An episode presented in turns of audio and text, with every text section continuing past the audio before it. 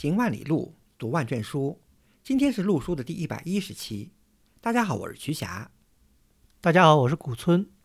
陆书是一档讨论艺术和历史的播客节目。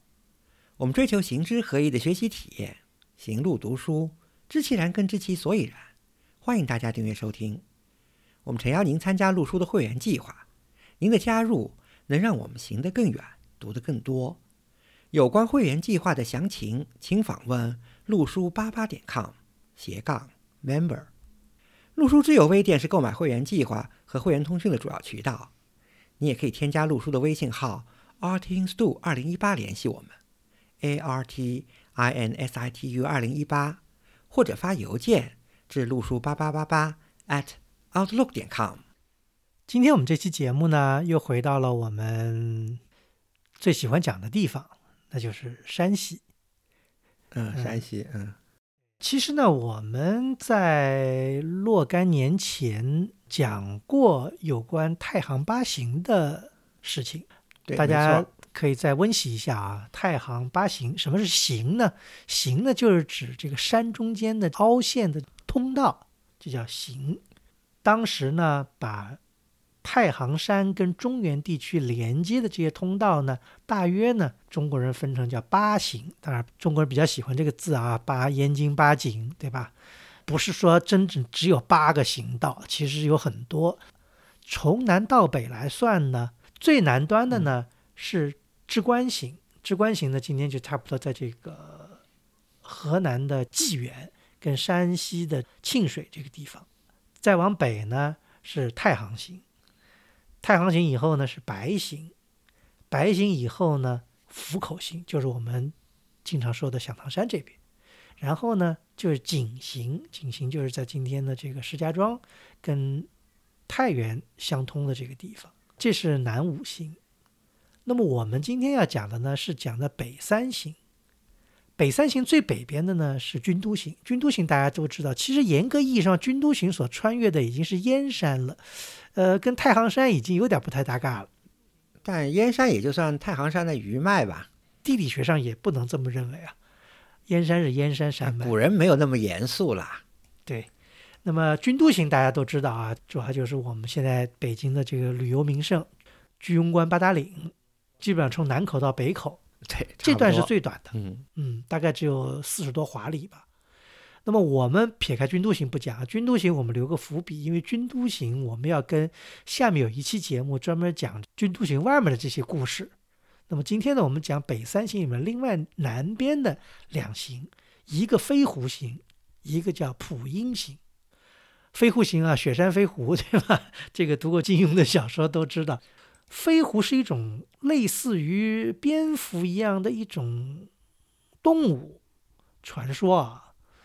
这个我也不是特别清楚，因为实际上应该说没有一种叫飞狐的动物，对吧？现在啊，嗯，那也有人说呢，这是一种少数民族的一个什么名称啊？不管怎么说吧，飞狐型的，主要就是什么是由北方的草原，就蒙古草原这边进入中原的一个最重要的一个通道，大概就是从今天河北的禹县穿过。黑石岭啊，叫四十里峪这个地方，一直到南边，今天河北的涞源，呃，这个呢就是飞狐行的基本。但是飞狐行呢又有延伸，啊，这里面呢就学术上有些争议了。啊有的人认为呢，飞狐行延伸到了东边，穿过了紫荆关，到达了易县。紫金关，我们在今年第一期讲内长城的内三关的时候，内三关之一嘛。对，因为破了紫金关，基本上就可以达到河北平原了。这个也是当初好像野先就是土木堡之役的时候，因为那个居庸关那边比较难打，所以他们绕过来。对。古松老师，你还记得吗？这个飞狐行啊，我们是走过，就是您刚才说的前面，就是那个来源到禹州，也就是禹县那段嘛，也是飞狐行最漂亮的那个四十里峪啊，真是这个翻山越岭啊，忽然高山，忽然峡谷，那景色是壮丽无比啊。对，印象特别深刻，因为我们走的是老路嘛，看见那个时候正在架高速公路，真要体验这种行道的这种险峻啊，那种感觉啊，还真不能走高速，走高速就啥也看不见了。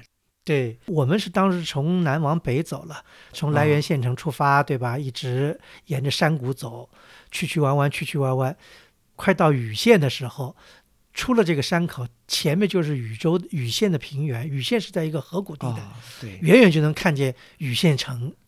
呃，而且当时那个时候禹县对禹县的州城也保存的比较完整，尤其它有一部分城墙还很完整，所以一下就能看见，就是。呃，有一种时代的穿越感在里头。已经十多年没去了，不知道现在的禹禹县建设成什么样了。我想，如果城池看不见，都是周围都是高楼大厦蔓延开来的话，可能那感觉现在也没有了。对，还有一个呢，我们讲的是普音型。普音型呢是有点搞的，到现在为止，可能大家也没有一个非常明确的定义，就普音型到底是哪一段？我们在若干年前。走太行八行的时候呢，也曾经做过了一些考据啊。清代有个大学者叫顾祖瑜，对吧？顾祖瑜大家都知道，他这个清代初年的，对，也算是移民吧。感受到了亡国的痛处以后，他就游遍了祖国的名山大川，想把这个大好的河山呢能够记录一下。那么他呢就各地去走，走了以后呢，他认为呢普音行呢实际上是由来源到易县。我刚才。呃，讲来源到易县是是飞狐形的延伸，对吧？顾主瑜呢认为呢这一段呢应该是普音型，但是呢，呃，后面的有些学者，包括现在的学者都认为呢这是不对的。为什么呢？他说普音这两个字明显是得益于普音城，而普音城在哪里呢？普音城就在今天保定的附近哦，就在那个方向了。对。满城那边，现在认为呢，这个普音型实际上就是说从，呃来源，这个好像大家都问题不太大。从来源开始呢，往东南方向，不是通过紫金关，因为紫金关是在来源的正东，甚至偏北一点，是通过另外一个著名的关口，也是内三关之一的倒马关。从倒马关开始呢，再往东南方向呢，一个呢是可以到达这个普音城。还有一个呢，就到达再往南，就是我们也讲过的，从曲阳到定州这样的情况。走倒马关的这条路我们还没走过，哎，希望什么时候能够走一下，就是从涞源到倒马关去定州啊这一些，我相信风景应该也是不错的。嗯，这个呢，呃，又有一个说头什么呢？就古代呢，这儿呢有一条叫灵丘道，灵丘道，这就是我们要讲的另外一个故事了。就灵丘，大家知道，灵丘是现在河呃山西的一个县，有条河谷。古代呢，这条河谷呢叫寇水，现在叫唐河。那么这条路呢，也弯弯延延，从山西一直也是到涞源。这条路到涞源以后呢，完了呢，就说如果说普音行的话，西段呢认为就是跟灵丘道是合在一起的。那么东段呢，就是我刚才讲的，从倒马关到定州，这个呢是穿越。